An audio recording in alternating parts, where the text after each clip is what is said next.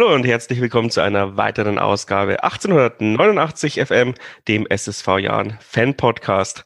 Heute wieder mit einer besonderen Ausgabe. Wir haben ein bisschen Zeit, bevor dann alle drei Tage ein weiteres Spiel angeht und wir wieder im Turmfunk und 1889 FM Burnout landen. Deswegen heute mit einem Sonderthema. Das geht über deine Vorstellungskraft. Der Jan hat eine E-Sports-Mannschaft. Ich darf begrüßen Leon, Jonas und Stefan in der Zoom-Konferenz. Habe die Ehre. Servus. Servus. Servus auch von meiner Seite. Dann würde ich sagen, stellt dich doch gleich mal vor und dann stellen wir das Projekt eSports beim Jan vor. Ähm, ich würde sagen, fangen wir, so wie ich es aufgeschrieben habe, mit dem Leon an. Ja, also äh, Servus an alle, die mich nicht kennen. Ich bin der Leon, äh, bin 18 Jahre alt, ähm, war mit dem Jonas zusammen, wie schon angesprochen, im E-Sports-Team ähm, 2021 der VBL Club Championship, haben zusammen auf der Xbox gespielt, der Jonas und ich und äh, zwei Kollegen von uns noch auf der Playstation. Und ähm, ja, da werden wir euch heute ein bisschen mehr erzählen, was da so abging dieses Jahr. Jonas, zu dir. Ja, genau. Also Servus Leute, ich bin äh, Jonas, bin 27 Jahre, komme hier aus Regensburg und ja, wie ich gehört habe, dass ich beim Jan in E-Sports-Kader gekommen bin, war ich natürlich äh, total happy und vor allem auch stolz, weil ich seit Kindheitstagen ein Regensburg-Fan bin, Jan Regensburg-Fan. Und ja, das Mannschaft auch schon öfters mal auch noch im alten Stadion gesehen habe oder auch ja, jetzt im neuen Schmuckstück, sag ich jetzt einmal. Und ja, genau, und habe dann mit Leon auf der Export gespielt und freue mich heute auch hier zu sein. Und der Stefan ist von offizieller Seite da, aber du willst dich bestimmt auch mal noch kurz vorstellen. Genau, hallo auch von meiner Seite und gerade aus dem Jahnstadion Regensburg dann heraus. Stefan Burmeister, ich habe die Rolle als Referent der Geschäftsführung hier beim SSV Jahn und bin in dieser Rolle dann als E-Sports-Verantwortlicher zu dem Projekt gekommen, das wir jetzt im letzten Jahr im Sommer gestartet haben, dieses Jahr dann in unsere erste offizielle E-Sport-Saison gegangen sind in der Historie des SSV Jahren mit Höhen und Tiefen, die wir ja auch jetzt im kommenden Podcast dann noch besprechen wollen und freue mich dabei zu sein und dann auch über dieses tolle Medium bisschen was über den E-Sport beim Jahren erzählen zu dürfen. Ja, jetzt ist die große Frage, wie seid ihr alle dazu gekommen und wie seid ihr zum Jahren gekommen? Ich habe das noch dunkel in Erinnerung. Da gab es ein Ausscheidungsturnier oder ein oder ein Qualifikationsturnier äh, für diese Mannschaftsaufstellung. Wart ihr da alle dabei oder zum Beispiel ähm, beim Leon ist ja so, der hat ja schon Erfahrung gehabt, haben wir den eingekauft? Wie ist das vonstatten gegangen? Ähm, ich antworte einfach darauf mal. Ähm, nee, eingekauft war nicht. Ähm, ich hatte davor schon mal mit Stefan ein bisschen Kontakt, also habe ich mal geschrieben, ob es da die Möglichkeit gibt. Hat er mich halt auf dieses Turnier hin äh, zugewiesen. Ähm, da gab es so ein Qualifikationsturnier, wo einfach jeder ähm, in ich sag mal, Ostbayern äh, mitmachen konnte oder so Umgebung zumindest, ähm, durfte da mitspielen und äh, die Top 4 wurden dann ins Stadion eingeladen zu so einem ähm, Meeting, sage ich mal, wo sich jeder nochmal beweisen durfte. Dann wurden nochmal Fragen zum Jan gestellt, dass man auch nicht komplett hinterm Mond lebt und den äh, Jan auch ein bisschen kennt, sage ich mal. Und ähm, dann am Ende wurden auf der jeweiligen Konsole die besten zwei oder sagen wir mal, die sich am besten halt angestellt haben und ähm, auch persönlich muss man ja auch gut rüberkommen. Ähm, die wurden dann einfach ins Jan E-Sports Team mit übernommen. Und ich meine, ich finde, wir vier haben eigentlich ähm, trotzdem guten Job geliefert und äh, auch persönlich uns weiterentwickelt und so. Deswegen fand ich die äh, Entscheidung dann ganz am Schluss, dass wir vier das Team werden, ähm, von Anfang an sehr, sehr gut. Ja, ich habe es ja äh, auch regelmäßig verfolgt und ich finde auch, dass ihr da sehr gut harmoniert habt und ähm, im weiteren Verlauf auch immer offener wurdet. Dazu kommen wir aber später noch. Ähm, Stefan, äh, aber Sven Kopp, war der dabei bei dem Turnier oder habt ihr den dann einfach angeschrieben, weil Jan George keine Zeit hatte? Wir wollten sie natürlich als Tandem gewinnen, aber leider gab es da dann Probleme bei Jan George, weil es da Spielüberschneidungen gegeben hätte. Nein. Ähm, ich bin seit zwei Jahren jetzt beim SSV Jan, habe deswegen Sven hier nicht im Team oder Jan elf mit erleben dürfen. Als es dann aber hieß, dass wir äh, beim Jan dann mit den E-Sports anfangen werden, hieß es von vornherein Sven Kopp do or die, ähm, den müssen wir nehmen. Da ist es trotzdem im Nachhinein bin ich froh, dass er sportlich wirklich auch geliefert hat, weil eigentlich die ganzen Erfahrungen von Sven Kopp beruhten nur auf diesem legendären Turnier mit ihm und Jan George. Äh, davon erzählen alle, ich weiß nicht, wer damals da mitgespielt hat, ob die dann wirklich auch die Güte hatten, dass man gegen die auch, denn dass es eine Leistung ist, gegen die gewonnen zu haben. Deswegen habe ich da aber mal den Kollegen vertraut, die gesagt hat, Sven Kopp ist eine Maschine am Controller. Hat sich zum Glück ja auch herausgestellt, dass er wirklich da sehr gut ist. Und dadurch kam es dann, dass Sven Kopp einfach aufgrund seiner Jahren Historie, dadurch, dass er sich auch schon häufiger mal gemeldet hatte und gefragt hat, ja, wann geht's jetzt endlich mal mit dem E-Sports-Team los? Ich hätte Bock, ich stehe zur Verfügung. Und aufgrund seiner ganzen Historie passt er einfach perfekt dazu. Und deswegen haben wir ihn außerhalb von dem Jahren äh, Veranstaltungsturnier dann halt letztendlich dazu geholt, weil er dann einfach ja das Gesicht des Jahres einmal zeitweise halt auf dem Rasen war und dann jetzt auch für unseren Controller darstellen sollte. Gab's äh, aber in einem anderen Team auch, oder? Also einer, bei einem hat auch noch ein Profispieler mitgespielt, aber sonst war es eigentlich ein äh, Alleinstellungsmerkmal. War auch wieder ganz lustig, genau bei der TSG Hoffenheim hat der Dabur mitgespielt, der Stürmer. Äh, hat aber auch jetzt nur ein Spiel in der VBL bestritten. Da kann man auch sagen, wie ist das mit Profis in den VBL-Teams? Er sollte eigentlich damals schon am 23. Dezember gegen uns spielen. Davor ist aber Hoffenheim gegen Fürth im DFB-Pokal ausgeschieden und dann gab es von ganz oberer Riege letztendlich die Aussage, nein, das können wir jetzt nicht machen. Da sieht man halt auch, wie der Sport mit E-Sport letztendlich zusammenhängt. Da sind doch Parallelen und image-technisch ist halt nicht das ganz, ganz Beste und deswegen hat damals der Einsatz von Dabur, dem Profispieler, gegen uns jetzt nicht stattgefunden. Aber jetzt dann äh, am vorletzten Spieltag oder zwei Wochen vor der Saisonende hat er dann gegen uns auch wieder gespielt. Und das war dann sein erster Profi-Einsatz an, an einem Controller. Ja, das ist natürlich schwierig, auch, auch terminlich, wie du sagst, äh, mit diesen ganzen Nachholspieltagen, die haben euch dann wahrscheinlich auch ein bisschen Reichweite gekostet. Die waren ja auch teilweise dann am Mittwoch. Ähm, eine sehr stressige Saison, aber wie, wie ist es denn eigentlich dazu gekommen, dass es diese virtuelle Bundesliga gab? Weil es gab ja dann jetzt Corona und dann gab es äh, ähm, diese Spieltage, wo zwei Spieler jeweils gegeneinander gespielt haben. Da ist dann wahrscheinlich die DFL ein bisschen auf den Geschmack gekommen.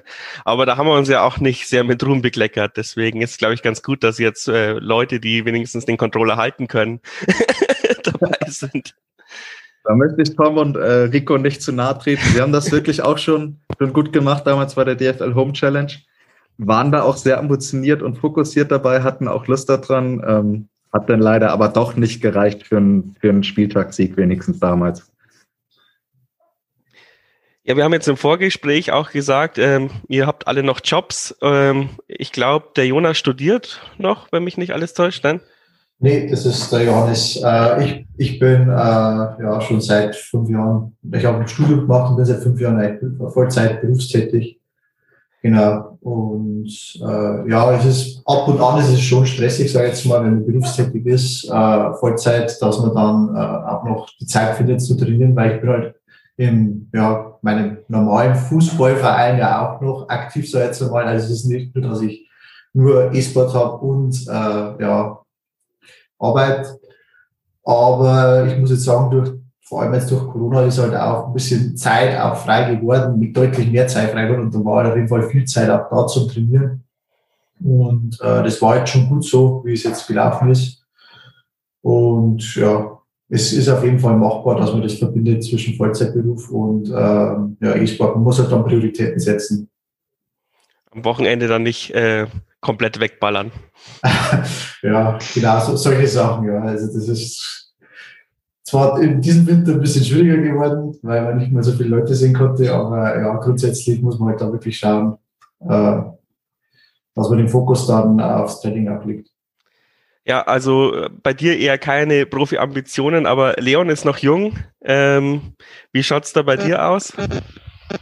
Äh, ja, bei mir auf einer Seite ähnlich. Der bisschen der kleine Unterschied, sage ich mal, ist einfach, ähm, dass ich ähm, selbstständig bin. Äh, ich bin zwar an eine Firma gebunden sozusagen, ich bin Kaufmann im Außendienst halt, aber ich bin selbstständig. Also ich habe jetzt keinen Chef, der von, äh, zu mir sagt, heute musst du von 8 bis 17 Uhr da bleiben, sonst gibt's das und das, sondern ich konnte mir auch das selber einteilen und deshalb war es bei mir so, dass ich halt den Mittwoch beim, also für einen Spieltag für ein Jahr freigenommen habe. Dafür musste ich dann halt zum Beispiel samstags ein bisschen länger arbeiten oder so, aber ich konnte es mir wenigstens immer ein bisschen einteilen und das alles dann halt so machen. Und ähm, wie du schon gesagt hast, ich bin halt noch 18. Ähm, deshalb waren die äh, meine sel wie soll ich sagen, die Ziele an mich selber für dieses Jahr noch nicht die allerhöchsten. Und alles in allem bin ich trotzdem ganz zufrieden und man muss halt einfach, vor allem wenn man so jung ist, noch ähm, auf die Zukunft schauen und was sie so mit sich bringt. Und dann kann man sich einfach Jahr für Jahr steigern und äh, egal ob es am Controller ist oder mental oder persönlich mit den Leuten drumherum, ähm, man kann sich einfach von Jahr zu Jahr, wie schon gesagt, einfach steigern. Okay. Ähm die virtuelle Bundesliga haben wir ja vorhin schon angeschnitten und vorher war es ja immer diese Home Challenge. So also ganz habe ich das System noch nicht verstanden. Da ist jetzt das Finale gewesen. Das war jetzt halt nur von allen Vereinen, die dabei waren, aber irgendwie sind doch auch diese Weekend-Leute da mit reingerutscht. Oder kann das jemand erklären? Wer will das Jonas? Ja, Jonas, schießt du erst mal los und ich ergänze dann gerne. Also ich bin jetzt Musiker.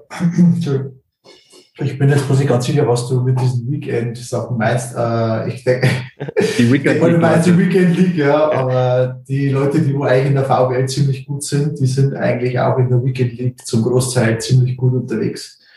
Ähm, es ist halt so, dass ähm, dieses Jahr wurde die VWL in zwei Divisions aufgeteilt, ähm, weil halt 26 Vereine daran teilgenommen haben. Es gab eine Nordweststaffel und eine Südoststaffel. Ähm, ja, wir waren ja mal vom, ja, wir sind halt in der Südwest, äh, Südoststaffel gewesen und äh, es, da gab es halt dann vier Vereine pro Staffel, die wo sich schlussendlich äh, qualifiziert haben für die Finals.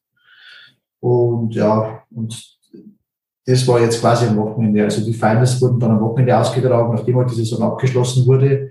Äh, zunächst in Gruppenphasen ähm, jeweils vier Mannschaften. Die besten zwei kommen dann weiter ins Halbfinale und damit ins Finale. Und wie ich schon gesagt habe, also in der Weekend League, die meisten, also eigentlich jeder spielt Weekend League, weil das eigentlich äh, das größte äh, Instrument ist im FIFA zu messen, wie gut man ist. Und äh, ja, und die sind halt alle ziemlich weit da vorne dabei, sage ich jetzt mal, der, der wo auf sich was hält, der, der muss beweisen, wie gut er in der Weekend League ist. Und ja, genau. Und das ist eigentlich so der Zusammenhang dabei. Also ich habe es irgendwie anders verstanden am Anfang der Saison. Ich dachte, ähm, dass quasi die, die dann irgendwie zusammen alle in so einem äh, großen Turnier mit die Weekendliga, mit der VBL spielen und um halt äh, Preisgelder. Aber so ist die VBL quasi seine eigene äh, äh, ja, Geschichte, sein eigener Wettbewerb ja. und Heidenheim hat gewonnen, glaube ich. Also wenn man da noch mal ein bisschen ausholt, Tatsächlich gibt es die Virtual Bundesliga so in ihrer Form schon seit der Saison 2012, 2013. Wobei das damals noch auf die Einzelspieler fokussiert war. Das heißt, die ersten Sieger bis zur Saison 2017, 2018 waren immer nur Champions als Einzelspieler. Und dann seit drei Saisons gibt es auch die Virtual Bundesliga Club Championship, was dann letztendlich wirklich die Teammannschaften darstellt der Bundesliga-Saisons. Und angefangen hat das dann in der ersten Saison oder in den letzten beiden Saisons waren es jeweils 22 Teams, die da mit dabei waren, auch jeweils aus der ersten und zweiten Bundesliga. Und jetzt in der dritten Saison der Club Championships waren es dann jetzt halt die 26 Teams, die angesprochen wurden. Und genau wie du gesagt hast, jetzt am Sonntag hat sich in einem Finale St. Pauli gegen Heidenheim, Heidenheim dann das erste Mal zum Club Championship Sieger äh, ja, gespielt. Und jetzt darauf auffolgen werden noch in den nächsten Wochen auch der Einzeldeutsche Meister in der Virtual Bundesliga ausgespielt. Das ist aber dann wiederum teilweise unabhängig von den Teams, die in der Bundesliga in der ersten oder zweiten Bundesliga antreten. Ah, okay. Ja, das wird um einiges klarer. Das war am Anfang irgendwie mir nicht so klar und dann habe ich mich nicht mehr drüber informiert.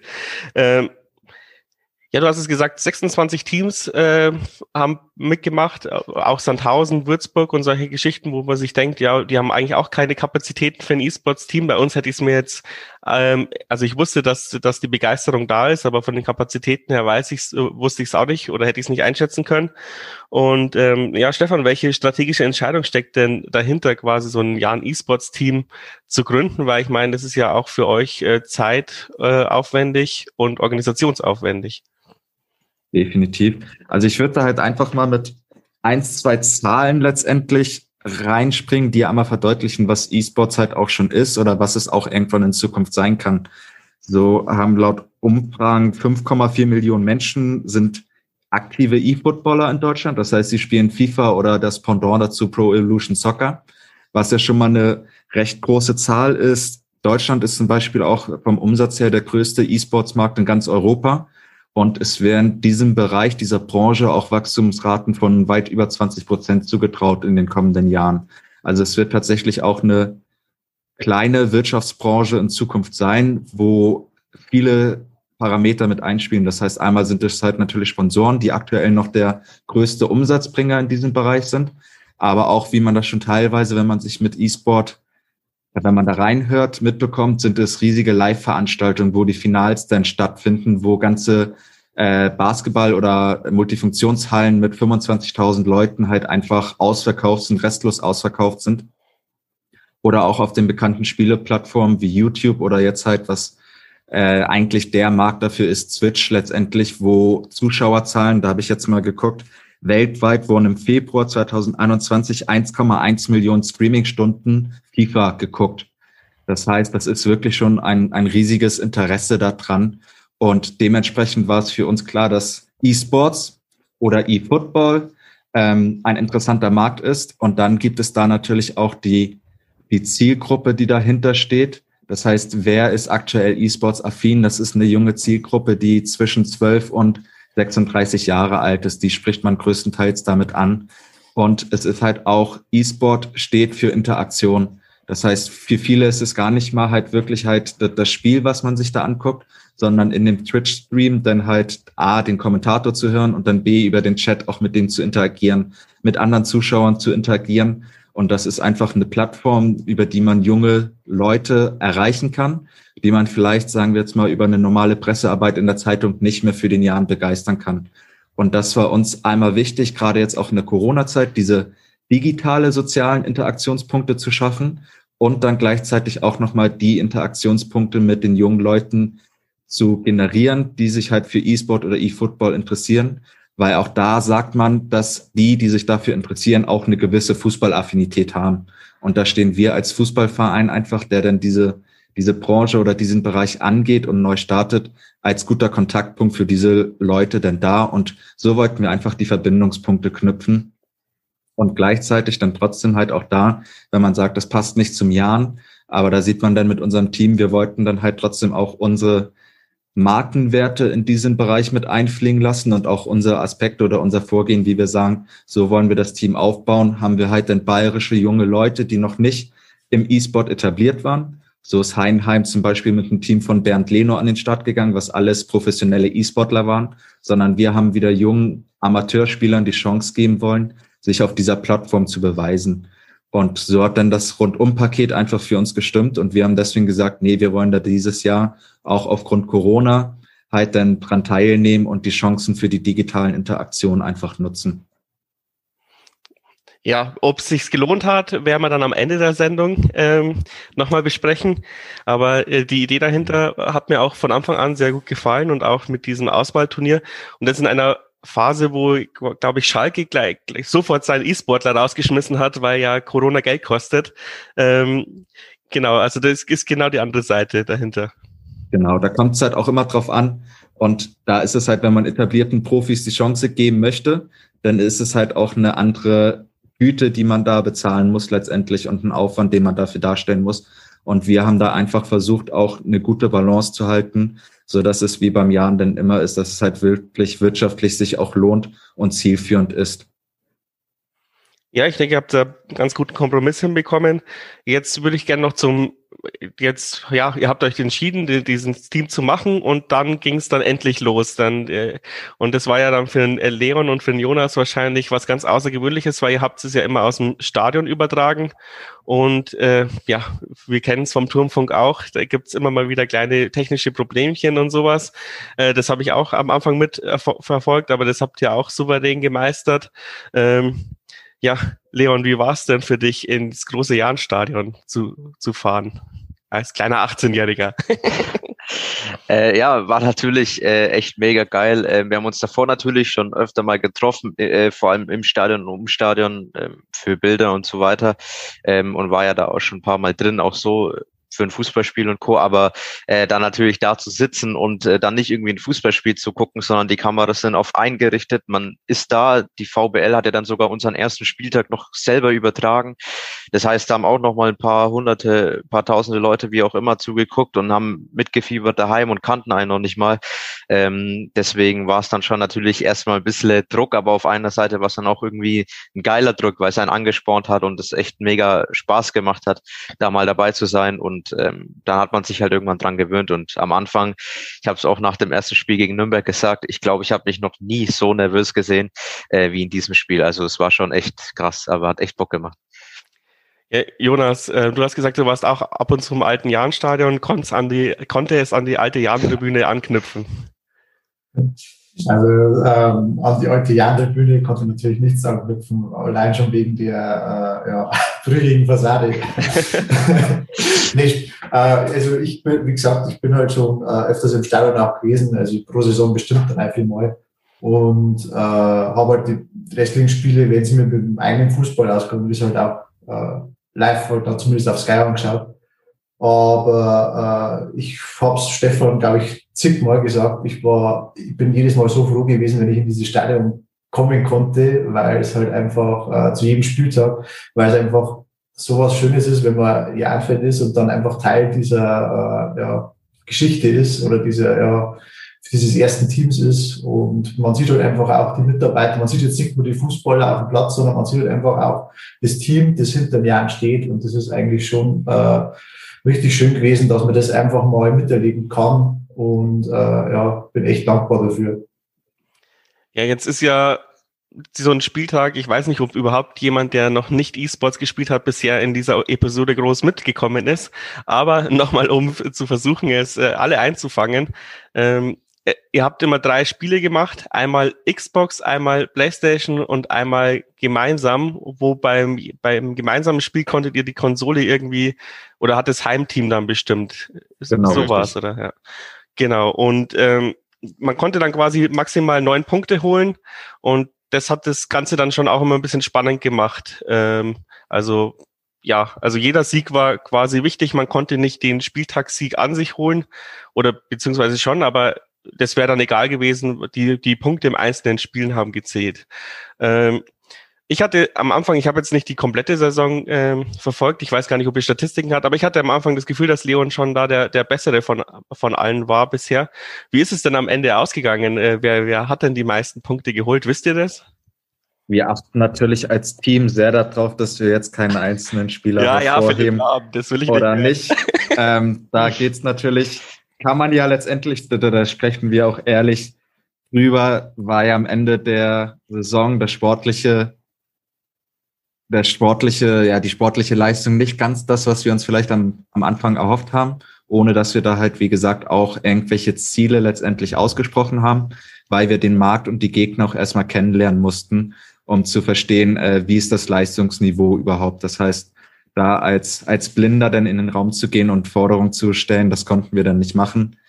Wir sind am Ende dann leider ja noch auf den letzten Platz gelandet, was trotzdem ohne alle Ansprüche, die wir hatten, nicht unser Ziel war, weil wir wollten trotzdem auch schon die Großen ärgern, einige Spiele für uns entscheiden. Das hat dann am Ende leider nicht ganz so geklappt. Nichtsdestotrotz hätten wir auch einige Erfolge dabei, wie ein äh, Doppelsieg gegen RB Leipzig oder auch am Anfang die ersten Spiele, wo wir gegen Nürnberg und Mainz wirklich gute Leistung gemacht haben. Leon einmal ein Spiel gegen einen etablierten Profi mit 6-0 gewonnen haben. Also wir hatten da gerade am Anfang schon einige Chancen gehabt, die Großen wirklich auch zu ärgern und da gut mitgehalten. Viele Spiele tatsächlich dann auch eher knapp verloren. Am Ende, das muss man dann am Ende der Saison auch so festhalten, war es denn doch aber ein Leistungsunterschied, den man gemerkt hat aufgrund der Erfahrung der anderen Spieler, die schon über Jahre dann letztendlich aufgebaut haben. Und da gilt es für uns jetzt gerade in der Sommerpause einfach dran zu arbeiten. Ja, Stefan, du hast es angesprochen. Am Anfang ging es eigentlich gar nicht so schlecht los. Äh, Achtungserfolge gegen Nürnberg, also zwei Unentschieden. Ähm, gegen Mainz haben wir ähm, mal das, das, zwei, das zwei gegen zwei Spiel am Ende gewonnen. Aber so richtig ähm, angepisst war ich irgendwie am siebten Spieltag, als ich äh, mir das angeschaut habe mit, mit einem Kumpel. und äh, RB Leipzig gegen Jan und wir haben alle drei Spiele unfassbar knapp verloren und ich glaube, das letzte Spiel, das 5 zu 4, ist irgendwie äh, in der 96. Minute gefallen, obwohl nur vier Minuten Nachspielzeit angezeigt worden ist. Äh, irgend sowas hatte ich Erinnerung. Ich glaube, Leon hat da mhm. gespielt, oder? Ähm, da war er echt kurz äh, davor, die, die, Bierflasche in, in, in, den, in den Fernseher zu werfen. Wie bitter war das? Also das ist tatsächlich bei aller Kritik, die man manchmal für E-Sport tatsächlich auch haben kann, ähm, ist es das wirklich, was, was diese Spiele aber ausmacht? Also diese Emotionen, die man dabei aufbaut, weil man so extrem mitfiebern kann. Und glaubt mir, da sind bei uns während des Spieltages auch, also das war ein Up and Down der Gefühle einfach. Und das war aber trotzdem so voller Spannung und am Ende waren wir echt froh über die Leistung, weil Leipzig ist grandios bei uns äh, Conference-Sieger geworden und da hatten wir echt eine prima Leistung gezeigt. Aber diese, diese Spannung, die dann da auch im Raum liegt und die man da fühlen kann und wo man jede Szene mitfiebert letztendlich, das ist es und das was, was es einmal ausmacht, den E-Sport und das auch nachher, wenn man dann in den Chat guckt auf Twitch etc., wieder die Leute mit kommentieren und einen dann wieder aufmuntern, das ist halt dieses nahbar, was der E-Sport dann ermöglicht und auch dann die Plattform und die Interaktion ermöglicht. Aber es war wirklich, also es sind nicht nur die deine Bierflaschen, sondern auch unsere Controller am liebsten wären einmal über Stadion, über die Tribüne auf die Autobahn geflogen und man hätte sie noch aufploppen hören wollen. Ja, wie schwer ist es dann als, als Spieler, ähm, ja, keine Ahnung, das erste Spiel knapp zu verlieren und sich dann nochmal zu konzentrieren, äh, fürs 2 gegen 2 sich zu motivieren? Wer von euch möchte? Ich glaube, unsere beiden Spezialisten im 2 gegen 2, die sind jetzt leider nicht da. Ähm, Leon und ich haben noch nicht so viele 2 gegen 2 gespielt. Aber ich kann schon, also der Fokus ist so jetzt einmal schon, wenn man das 1, 1 gegen 1 vielleicht, wie jetzt der Stefan gesagt hat, wenn man so knapp verliert oder so bitter verliert, wo man eigentlich sagt, Mensch, man hatte ähm, ja wirklich gute Chancen dabei und, und verliert es einfach, dass halt das dann schon schwierig ist, dass man den Fokus dann auf das 2 gegen 2 gleich richtet. Aber ähm, ja, wir sind äh, E-Sportler und da muss man halt einfach auch die äh, Herausforderung annehmen und muss halt sagen, okay, äh, erstes Spiel abgehakt, weiter zum nächsten. Ich glaube, das macht auch äh, den Profibereich aus, dass man sich da relativ schnell wieder fangen kann und äh, wieder den Fokus aufs Wesentliche legt. Ja, ich glaube, das ist dann wirklich der Unterschied zwischen äh, Profi und Amateur, ja, auch dieses Mentale, wahrscheinlich im echten Fußball auch. Genau, also der, der Unterschied zwischen Profi und äh, Amateur ist ja wahrscheinlich wirklich dieses Mentale, aber keine Ahnung, was ich mir persönlich äh, vorstellen kann, ist, dass es sau äh, frustrierend ist, äh, für dieses eine Spiel ins Stadion äh, zu fahren und wenn man das dann verliert, ähm, dann wieder irgendwie die Motivation für die nächste Woche zu bekommen. Und nach diesem Leipzig-Spiel seid ihr ja dann auch so ein kleines Tief gefallen oder beziehungsweise davor schon gegen Heidenheim mit 9-0 verloren, dann Leipzig 9-0 verloren und dann war das wichtige Spiel gegen die Kickers. Und da habt ihr dann auch 9-0 verloren, obwohl die halt quasi ja direkte Konkurrenten äh, am Ende sind. Ähm, ja, fehlt euch da vielleicht noch so ein bisschen genau dieses äh, mentale, ähm, dass man, dass man dann das einfach abhakt und den nächsten Spieltag so angeht, als wird gar nichts passiert sein vorher? Ähm, also ich antworte jetzt einfach mal drauf und also bei mir war es äh, vor allem, weil ich immer so ein bisschen der war, der mental ein bisschen so äh, manchmal zu viel, manchmal zu wenig da war. Ähm, vor allem, also ich verstehe schon, was du meinst mit, das, äh, mit dem ins Stadion fahren für ein Spiel und es zu verlieren, aber darum ging es nicht. Egal, ob man nur für ein Spiel da war, manchmal war zum Beispiel ich oder Jonas einfach nur da, ähm, um nur zu kommentieren oder was auch immer. Und deshalb, also man war auch fürs Team da, man hatte auch einen geilen Tag. Also es ging nicht nur um das Spiel, aber das wollte ich davor auch schon ansprechen. Und zwar ab diesem Leipzig-Spiel war irgendwie so ein mentaler Breakdown, sage ich mal. Es war wirklich so, dass sie die Ergebnisse gerade erwähnt. Danach, ich glaube, in dem Zeitraum kam dreimal 0 zu 9. Danach ging es auch nicht so rosig weiter, glaube ich. Das war irgendwann so dieser Knackpunkt, glaube ich, auch in der Saison, dass du dreimal so schlimm verloren hast. Und ähm, das ist dann halt mental, ja, muss halt einfach besser werden, sage ich mal. Ähm, aber da haben, wie Stefan vorhin schon erwähnt haben, einfach diese ganzen erfahrenen Spieler und die ganzen Mannschaften, die es schon drei, vier Jahre gemacht haben, ähm, einfach ähm, krassen Vorteil, weil wir wussten nicht, wie man mit der Situation umgeht. Und die haben das halt einfach so abgehakt, als wäre das nichts gewesen, wenn die mal so verloren haben.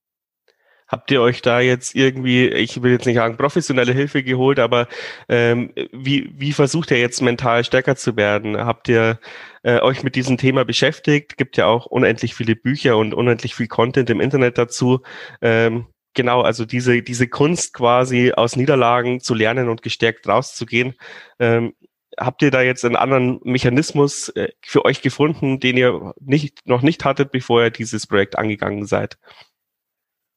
Ja, also, ja, sag du, sag du. Also, also so grundsä grundsätzlich äh, würde jetzt ich sagen, ähm, ist bei uns schon unter der Saison, also man hat gemerkt, dass nach diesem ersten Teil, das wir halt durchschritten haben, dass halt dann äh, die Jungs oder auch wir, also insgesamt wir vier, schon äh, damit mit Niederlagen noch besser umgehen konnten. Also wie es dann wieder besser, ein bisschen besser gelaufen ist.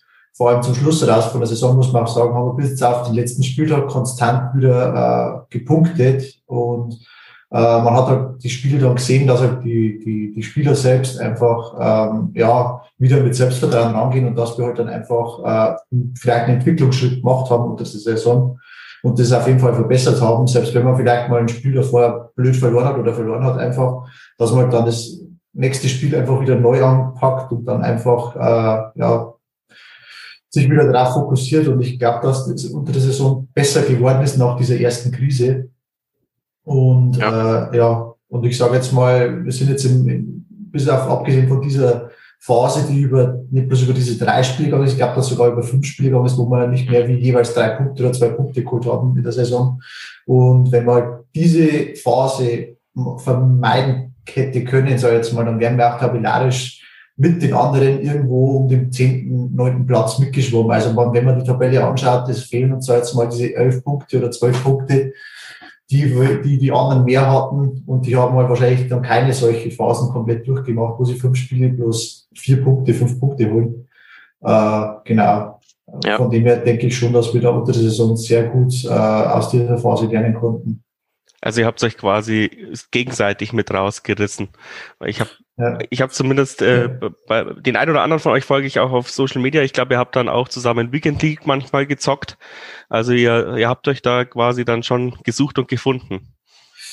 Ja, ja also ja, äh, ja, ja, was, was ich noch sagen wollte, also da geht auf jeden Fall ein großes Lob an Stefan und Tobi raus, die einen immer wieder gepusht haben. Ähm, auch so, Stefan ist ja sozusagen unser Coach und unser ähm, Teamleiter und äh, den, egal was man, was mal war oder so, oder nach solchen Tiefs, wo du dann einfach am Boden warst, wo du dann gesagt hast, das gibt's einfach nicht. Schau dir diese Spiele an, wie jetzt zum Beispiel, was du angesprochen hast gegen Leipzig die, wie du einfach so dumm verlierst. Natürlich haben die, die klaren besseren Spieler und die bessere Erfahrung, aber wenn man sich schon so gut anstellt und dann so bitter verliert, das ist halt einfach so bitter. Und danach kam halt Tobi und Stefan, mit denen man immer reden konnte und die einen dann gepusht haben, gesagt haben, wie man es beim nächsten Mal besser macht und vor allem mental dann besser macht äh, im Spiel. Auch da geht es ja auch darum, wie man dann im nächsten Spiel ist. Es geht ja nicht nur darum, wie ist man dann auf dem Nachhauseweg oder ist dann die Laune kaputt für den Tag, so, sondern es geht ja auch darum, wie man dann im nächsten Spiel dann wieder weitermacht. Und es war dann einfach so, dass ich auch gemerkt habe, nach diesem Tief äh, bin ich dann auch rausgekommen, egal ob es in der Weekend League war oder da. Äh, ich habe dann immer wieder an Stefans und Tobi Sporte gedacht, wie man dann sich in-game verhalten muss, um einfach ruhig zu bleiben, um die Spiele zu gewinnen, weil die Qualität war ja da, nur manchmal hat es einfach an Erfahrung oder einfach am Kopf gefehlt. Ja, man sieht es auch in der Tabelle. Ihr habt dann am 19. Spieltag zwar wieder eine Klatsche gegen Heidenheim bekommen, vermutlich erwartbar, aber auch so total knapp. Und dann habt ihr aber eure Punkte weitergeholt. Also äh, es gibt da eine Entwicklung. Und ähm, ja, Stefan, du wurdest über den Klee gelobt, aber äh, Klee gelobt, aber das kann ich äh, bestätigen, wenn wir auswärts fahren und ich völlig angepisst von einer Jahrniederlage bin, dann bist du da auch noch äh, der Optimist und sagst, ja, Robert, jetzt zieh mal nicht alles so schwarz und, und erdest da einen. Also äh, ich, ja, ich glaube, du bist da für diese jungen Truppe auch echt äh, ganz, ganz wichtig. Wie zufrieden warst du als Chef mit dieser Saison? Ich war zufrieden. Man muss das halt von vielen verschiedenen Ebenen sehen. Erstmal muss ich da auch sagen, danke Leon äh, für die netten Worte. Aber das ist halt wirklich, wenn man da die Entwicklung gesehen hat von den Jungs, das ist das, was mich, mich sehr zufriedenstellt wie sie sich präsentiert hat. Also ich werde nie den ersten Spieltag vergessen, wie die da am Controller saßen und ich musste gefühlt einen Eimer darunter stellen, weil die so geschwitzt haben und so nervös waren. Und als dann der erste Spieltag vorbei ist, hat man die Steine halt äh, die Treppen runterrollen hören, weil die so erleichtert waren und gedacht haben, hey, wir können ja hier mithalten, wir können ja mitziehen. Und diese Coolness haben sie dann über die Zeit auch aufgebaut. Es gab zwischendurch immer noch mal wieder Spiele, wo sie dann während des Spiels zu schnell den Fokus verloren haben, weil sie sich dann irgendwie immer noch an die Szenen vor einer Minute erinnert haben, anstatt dann weiterzumachen. Und da ist halt einfach E-Sport Spiel, da wird zweimal sechs Minuten gespielt, die Halbzeit. Äh, das ist ratzfatz und da passiert so schnell in jeder Aktion, da muss man halt wirklich diese 12, 15 Minuten voll konzentriert sein und die Hochspannung halten. Und das haben sie dann trotzdem aus diesen Tiefs haben sie sich halt immer wieder rausgeholt, auch durchs Training dann einfach und dadurch, dass sie sich selbst analysiert haben. Und deswegen bin ich da mit der Entwicklung wirklich sehr zufrieden und gehe auch stark davon aus, wenn sie der nächste Saison nochmal halt auf diesem Niveau mitmachen, gehen sie auch ganz anders in die Saison rein, wissen zwischendurch, wenn sie mal einen Hänger haben, hey, ich erinnere mich daran, wie es letztes Jahr war. Das gibt einfach viele Vorteile. Auch so, wie sie halt zum Jahr gepasst haben, wie sich dann auch, das ist ja auch ein Faktor dabei, mit den Interviews da umzugehen, sich zu präsentieren, dann auch wieder halt seine eigenen Follower mitzuziehen das ist auch was, was sie halt über die Saison wirklich sehr gut gemacht haben. Und dann merkt man, wie sie selber auch freier vor den Mikrofonen gesprochen haben. Das ist wirklich auch was Wichtiges, wo ich sehr zufrieden war. Von der sportlichen Leistung, wie gesagt, da, da hätten wir uns mehr erhofft, auch gerade zum Ende hin, dass wir da am letzten Spieltag nicht nochmal ja, diesen, diesen Durchstoß dann letztendlich bekommen und auf den letzten Platz absinken, den wir vorher noch kein einziges Mal belegt haben.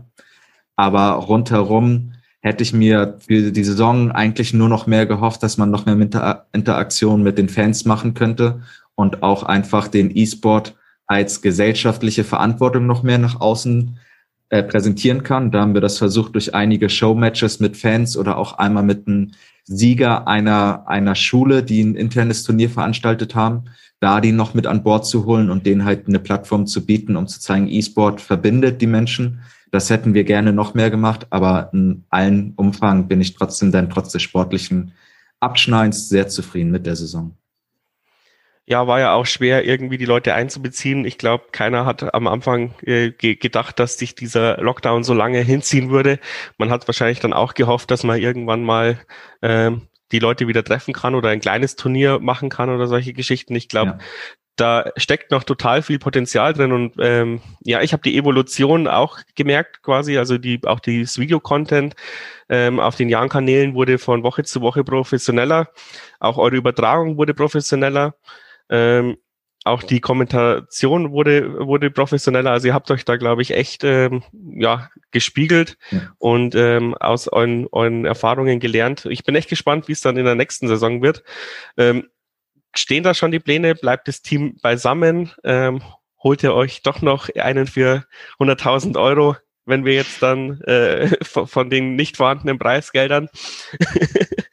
Äh, an erster Stelle erstmal nochmal da auch ein Shoutout an Tobias Weinfortner, der das prima bei uns gemacht hat und gemanagt hat und auch die Moderation übernommen hat.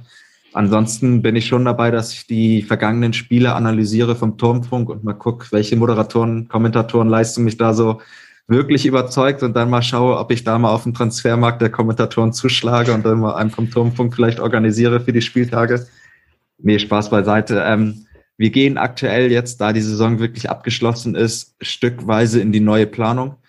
Es ist aber noch ein Wettbewerb, der sehr neu ist. Deswegen ist auch bei der VBL dann noch viel Planung dahinter und es ist jetzt noch nicht gegeben, dass der Modus und die Rahmenbedingungen so stattfinden, wie sie jetzt dieses Jahr wieder stattgefunden haben. Deswegen sind da noch In Unwägbarkeiten mit dabei. Auch möchten wir halt wieder ein Gesamtkonzept, was einfach dazu passt. Das heißt, wir würden gern weiter Sponsoren mit integrieren in dieses Projekt, die wir einfach dafür auch mit brauchen. Wir wollen da weiter die Zustimmung auch der Fans und äh, der Community letztendlich haben, möchten die auch weiter ausbauen. Das sind Rahmenbedingungen, die einfach stimmen müssen. Da sind wir aktuell sehr positiv gestimmt und gehen dementsprechend äh, in die planerische Vorbereitung und gehen so weit, dass wir alles halt so weit sagen, okay, wir planen das bis zu diesem Punkt. Wenn dann wirklich alle Steine, Steine ins Rollen gekommen sind, sagen wir, jo, wir haben alles vorbereitet, können jetzt direkt zusagen und dann halt die Zusage zur VBL-Saison 21-22 geben. Bis dahin ist aber noch ein kurzer Weg, der zu gehen ist und dann hoffen wir zeitnah da wirklich offiziell alles fix zu machen Und dann schauen wir auch, wie sich der Kader entwickelt, weil bis dahin sind auch unsere Jungs dann letztendlich frei. Mal gucken, was die so an, an Angeboten vielleicht auch von oben bekommen, wo sie sich beworben haben. Aber auch da heißt es dann, da ist noch nicht klar, wie viel Spieler braucht man nächstes Jahr im Kader. Da fehlen noch einige Rahmenbedingungen von der VBL dann letztendlich. Ist auch noch nicht ganz klar, mit welcher Konsole dann gespielt wird, oder? Durch die ganzen Lieferschwierigkeiten. Das ist tatsächlich auch noch ein Punkt. Ich würde stand jetzt davon ausgehen, dass da mit der neuen Generation gespielt wird, sprich PlayStation 5, äh, der neuen Xbox. Aber auch da gibt es aktuell noch keine Indikation, was wirklich der Fall sein wird. Ich denke, es wäre wirklich schon hinderlich, wenn es nicht so wäre, dass auf den neuen Konsolen gespielt wird. Aber wie du sagst, mit den Lieferschwierigkeiten müssen da halt auch die Rahmenbedingungen gegeben sein, dass wirklich jeder die hat. Und wenn das jetzt vielleicht mal ein kleinerer Ort äh, oder kleinerer Standort wie Regensburg gerade nicht die Konsolen oder die PlayStation 5 hat, dann ist es halt schwierig, ein ganzheitliches Turnier dort drauf zu veranstalten. Du hast die Sponsoren angesprochen, äh, dann möchte ich das Thema dann auch ein bisschen beenden. Ähm, wie ist, ist es denn angekommen? Ähm, habt ihr viel Überzeugungsarbeit leisten können? Weil ihr habt ja zumindest äh, ja, computeraffine Sponsoren gewonnen. Oder, oder war das äh, gleich, du gehst da hin und sagst, wir machen E-Sports-Team und die sagen, ja geil, haben wir schon drauf gewartet? Ähm, unterschiedlich, aber ich denke, prinzipiell ist es halt einfach ein, ein Themenbereich, der on vogue ist, definitiv gegenwärtig. Trotzdem aber auch noch über alle Altersklassen hinweg einiges an Erklärungsbedarf benötigt. Dementsprechend war es teils so bei den Sponsoren, teils so bei den Sponsoren. Viele haben Interesse gezeigt, haben gesagt, es, es sollte aber auch was Langfristiges sein. Deswegen müssen wir mal schauen, wie sich das denn entwickelt. Wollen da auch erstmal die ersten Schritte miterleben und dann gucken, was gibt's da für Möglichkeiten mitzumachen. Da geht's halt auch darum, wirklich halt dann letztendlich aktiv dabei zu sein und jetzt nicht irgendwie nur nebenbei zu laufen. Dementsprechend ist es da halt, dass wir jetzt mit der ersten Saison, denke ich, vielfältige Möglichkeiten gezeigt haben, wie wir die Partner mit an Bord holen, wie wir die an den Spieltagen mit integrieren, was wir da für schöne Aktionen machen, die der, die der, die E-Sport auch wirklich einfach bietet. Und dann hoffen wir auch darauf, im Sommer jetzt viele positive Gespräche auch noch zu führen, zu führen, um weitere Sponsoren dann mit an Bord zu holen und in den E-Sport zu integrieren. Und dann ist es einfach auch eine, ja, ein Feld, in dem man sich zusammen weiterentwickelt. Das heißt, da kommen dann von beiden Seiten wichtige Impulse und neue Ideen und so geht man die, die Entwicklung dann und das Engagement zusammen weiter. Jetzt zocken wir alle daheim und denken uns, ja, FIFA schön und gut, aber immer wenn ich spiele, verliere ich. Und ihr habt gesagt, ihr wollt euch weiterentwickeln. Ja, wie trainiert man denn FIFA überhaupt? Hockt man sich dann hin und macht dann 300 Mal äh, ja einen Freistoß, weil man schlechte Freistoßdefizite hat? Oder äh, läuft es so ab, ähm, dass ihr halt einfach zockt und dadurch besser werdet. Ich, ich, ich gebe mal erst zum Jonas und dann zum Leon. Also grundsätzlich, äh, wie du schon sagtest, also wenn man bestimmte Sachen erkennt, wo man sagt, Mensch, da habe ich vielleicht Nachholbedarf im Gegensatz zu anderen äh, bekannten Spielern, dass halt die, keine Ahnung, irgendwelche Skill-Moves besser einsetzen können, dann gehst du einfach in die Trainingsarena und trainierst die stupide 100, 150 Mal, sei jetzt mal Glück gesagt. Du trainierst einfach mal eine halbe Stunde und dann vielleicht zwei, drei Tage später noch mal eine halbe Stunde, dass das einfach äh, ja, blind funktioniert und dann kannst du es ja auch in, in verschiedenen, dann kannst du das halt natürlich auch in, in Online-Spielen versuchen, mal auch den Fokus drauf kriegen, wenn du vielleicht 3-0 vorne bist und der Gegner einfach, äh, wenn du weißt, das Spiel ist eigentlich durch, dann trainiert, dann probierst du das natürlich auch öfters aus. Und dann geht das halt in Fleisch und Blut über, genauso wie es bei Freistößen, Ecken oder sonstigen Sachen ist. Ähm, das ist so ein grundlegendes Ding. Ein anderer Punkt ist, du musst auf jeden Fall auch, also es reicht nicht nur online zu spielen, da kannst du dir schon ein gewisses Niveau holen. Aber es ist zum Beispiel so, dass du halt mit gleich starken Leuten auf jeden Fall spielen musst oder wenn nicht sogar stärker, wie jetzt zum Beispiel in der Weekend League, deswegen spielt ja auch jeder, weil du dann auf jeden Fall im Laufe der Weekend League auf Spieler triffst, die ein ähnliches Niveau wie du haben und du dich halt an diesen auch ein bisschen äh, steigern kannst, durch das, dass du dich einfach da voll fokussierst und alles gibst. Und äh, was noch ein wichtiger Punkt ist, dass man, sei es mal, ein, zwei Trainingspartner hat, mit denen man einfach äh, Woche für Woche das Spiel äh, neu ja, versucht zu spielen und, und einfach dann manche Sachen ausprobiert.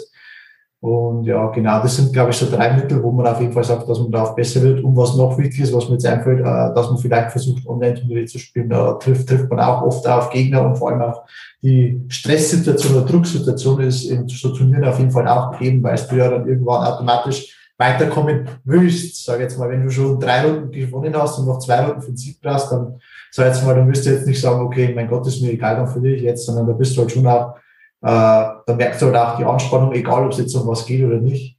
Und äh, das macht dich auf jeden Fall auch besser, weil du einfach mit dem Druck besser umgehen kannst. Ja, also ich habe äh, irgendwie das Gefühl, wenn ich FIFA spiele, spiele ich halt so, als würde ich echt Fußball spielen, also über die Außen angreifen und äh, ja, maximal ein oder zwei Doppelpässe. Aber wenn man dann euch zuschaut, dann spielt ihr ja eigentlich Handball. Also ihr spielt ja quasi das Ding so lange in dem 16er hin und her, bis ein KI ähm, aus äh, KI-Verteidiger sich verschätzt hat und dann versucht er einzunetzen.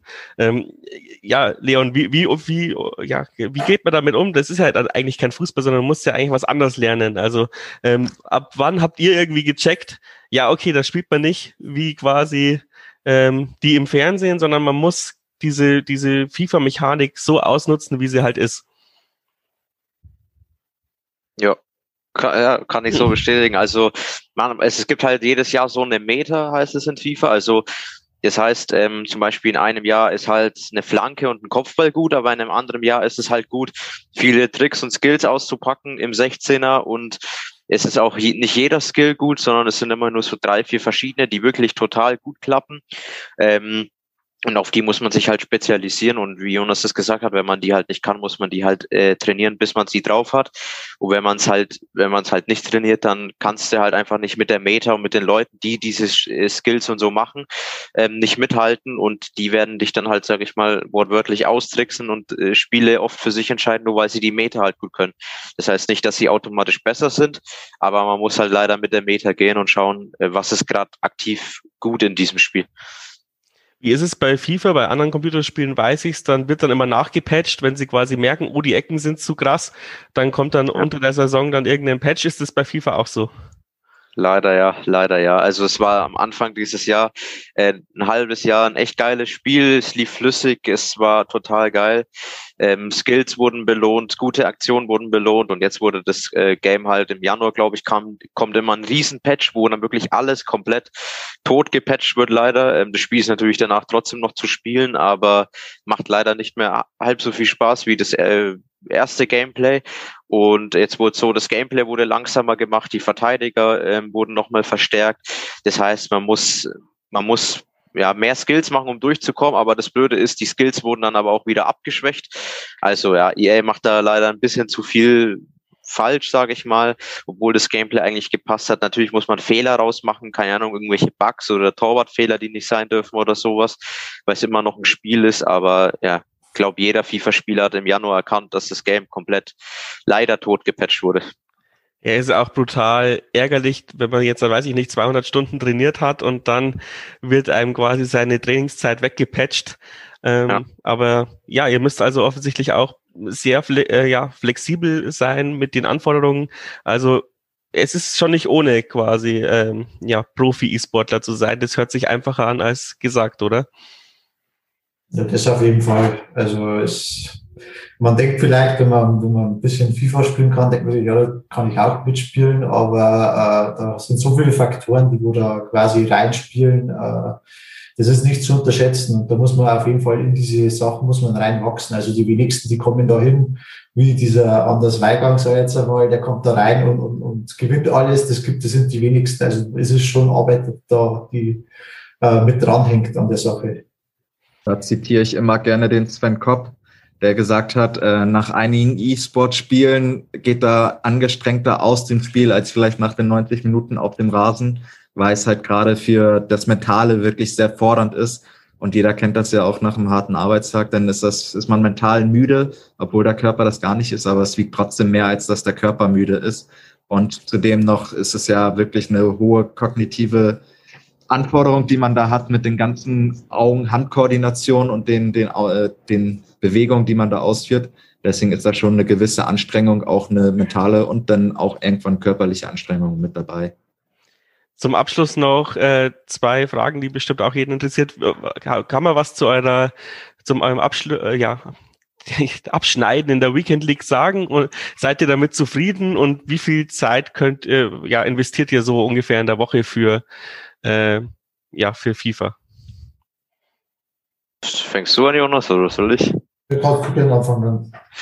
Okay, also zu, zu der zweiten Frage draus, äh, wie viel Zeit ich investiere, ist es natürlich immer unterschiedlich, aber man trainiert schon fast täglich, sage ich mal, immer ein paar Stündchen. Es ist nicht immer, dass man jeden Tag sich andere E-Sport-Kollegen herholt oder gegen einen Kumpel trainiert oder wie auch immer, sondern man ist ja auch mal einfach nur im Menü oder baut sein Team oder ähm, keine Ahnung, macht irgendwelche Aufgaben oder um sich da irgendwas freizuspielen oder irgendwas. Aber im Endeffekt verbringen wir eigentlich fast täglich damit und man muss überlegen, nur die Weekend League, also die ist ja, heißt ja Wochenendliga zu Deutsch, also wird auch nur am Wochenende gespielt von Freitag bis Montag. Man hat halt 30 Spiele und ein Game geht ungefähr mit Pause und so weiter 15 Minuten. Manchmal gibt's Verlängerungen und Elfmeterschießen dann sogar 20 Minuten oder mehr. Und ähm, man muss überlegen, nur die angerechnete Zeit, also diese 30 Spiele ungefähr, die dauern immer schon so, keine Ahnung, sage ich mal, um die zwölf Stunden, wenn man sich im Stück spielen würde, ohne Quit, ohne irgendwas.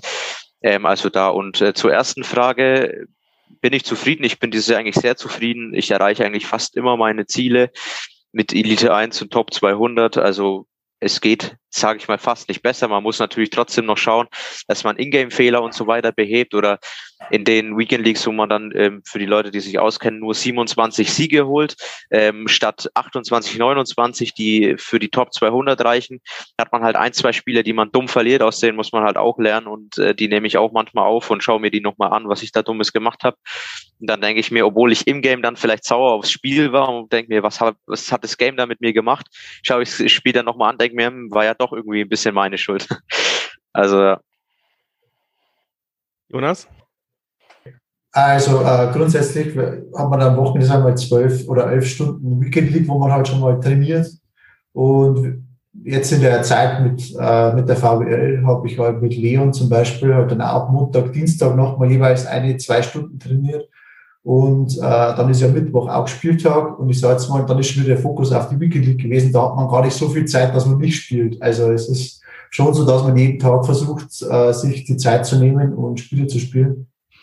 Und genau, das ist so von der Trainingszeit, äh, ja, ich würde jetzt nicht sagen, im, auf dem Wochenschnitt verteilt insgesamt äh, werden es 17 Stunden, 16 Stunden wahrscheinlich in der Woche sein. Auf jeden Fall, wo man eine Spielzeit hat.